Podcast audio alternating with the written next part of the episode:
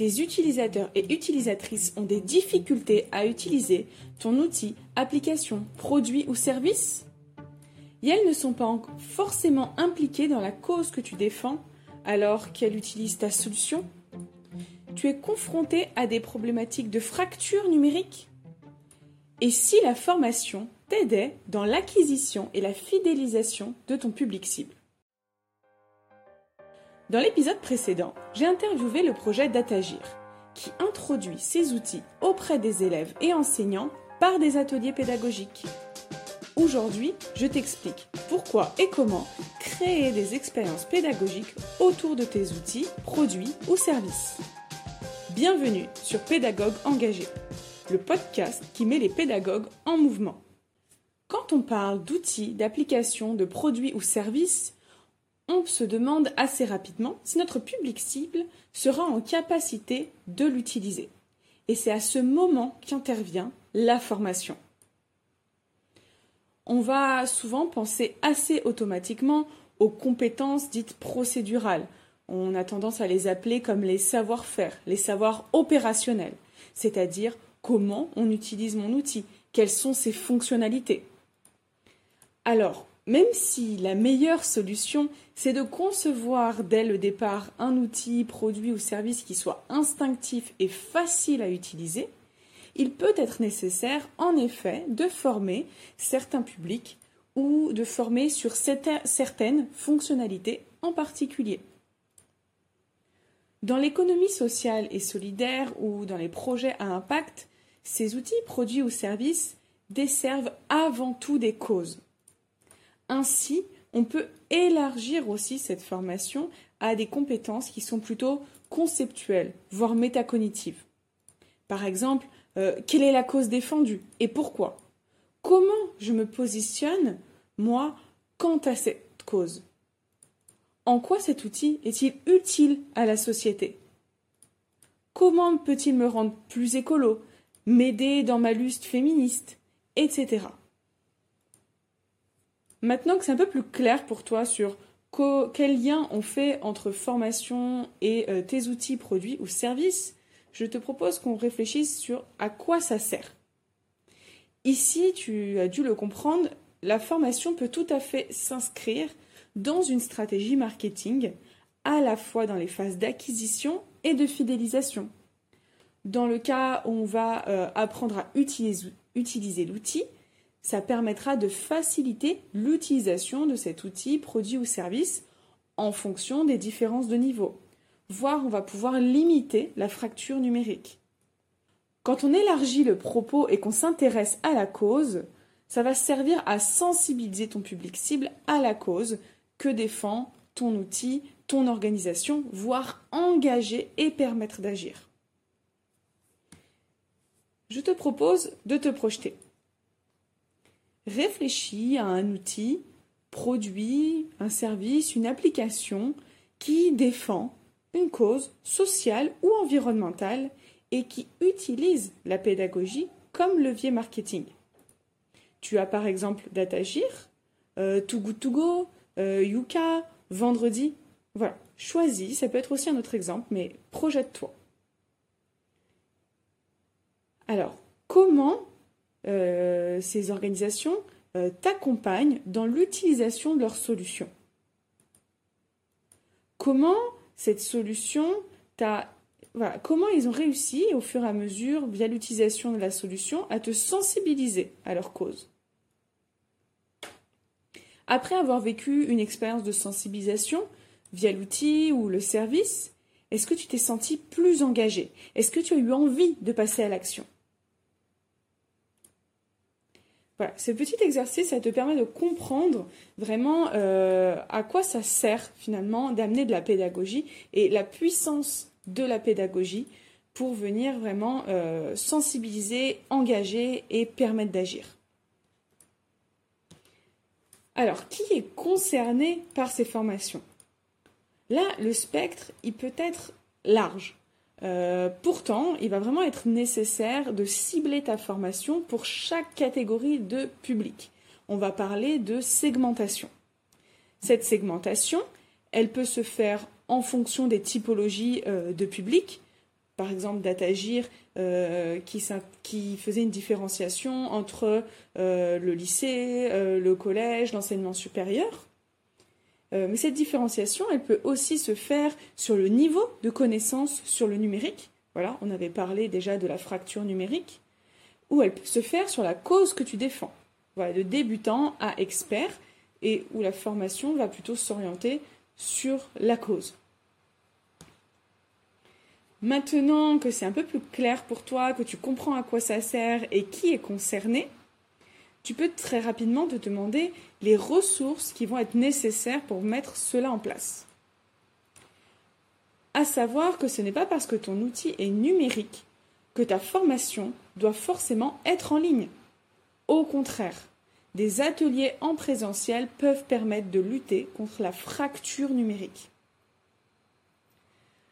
De plus, au niveau de la mise en place, euh, sache que cela va dépendre du nombre de participants et de participantes et de la densité de contenu. Tu peux tout à fait commencer par gérer à la main, puis automatiser ensuite certains éléments avec des outils no-code.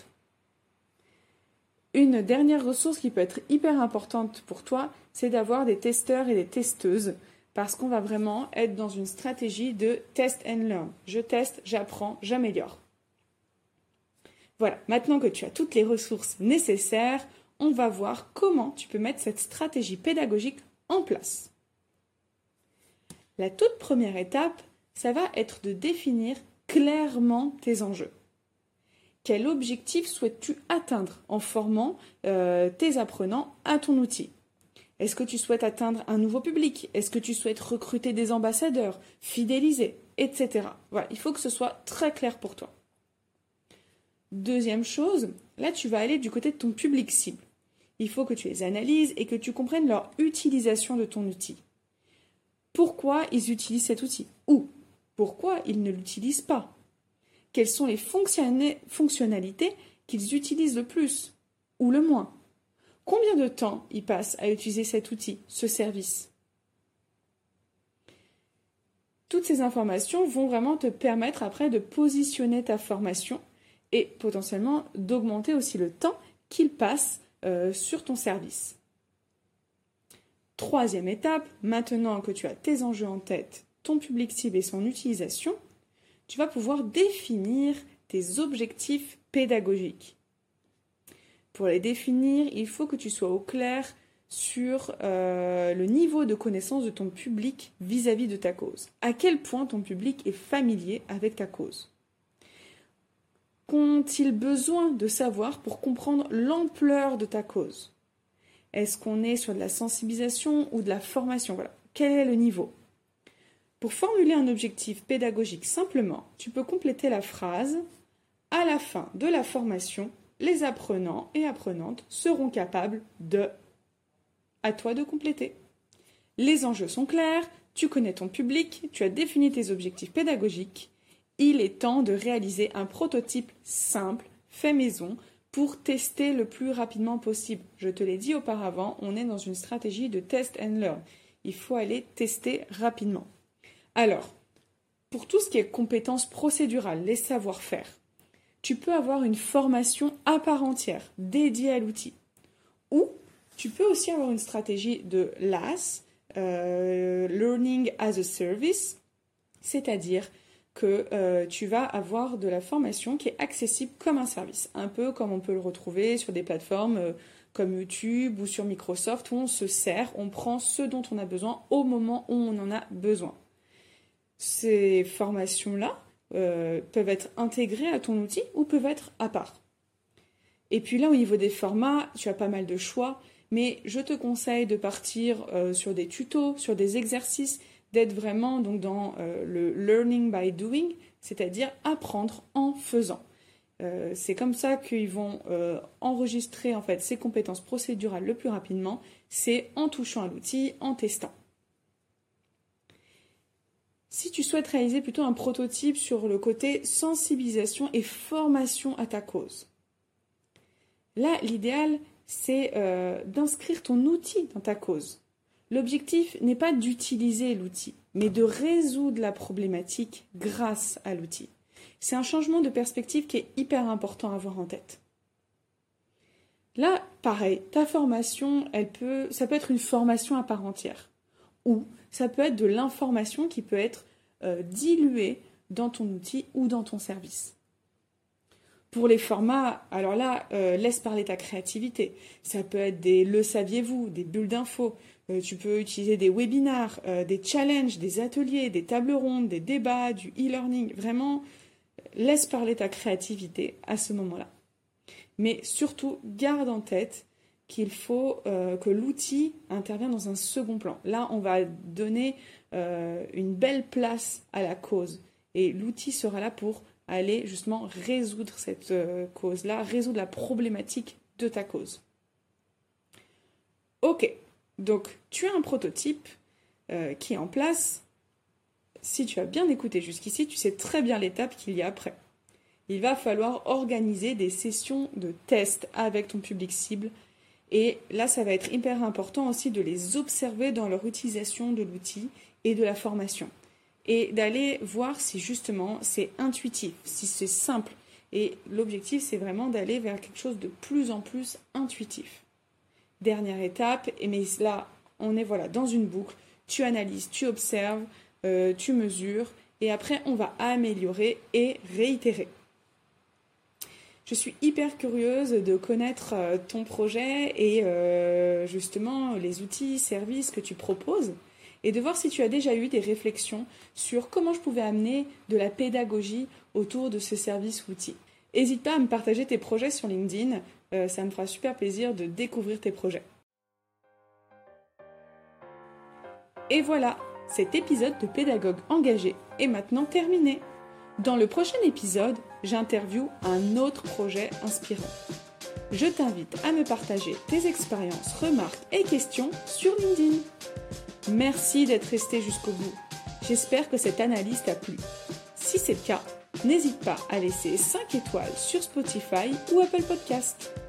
Dans le cadre de cette série d'épisodes spécial éducaton, on se retrouve la semaine prochaine pour l'interview d'un nouveau projet ou sur LinkedIn dès maintenant.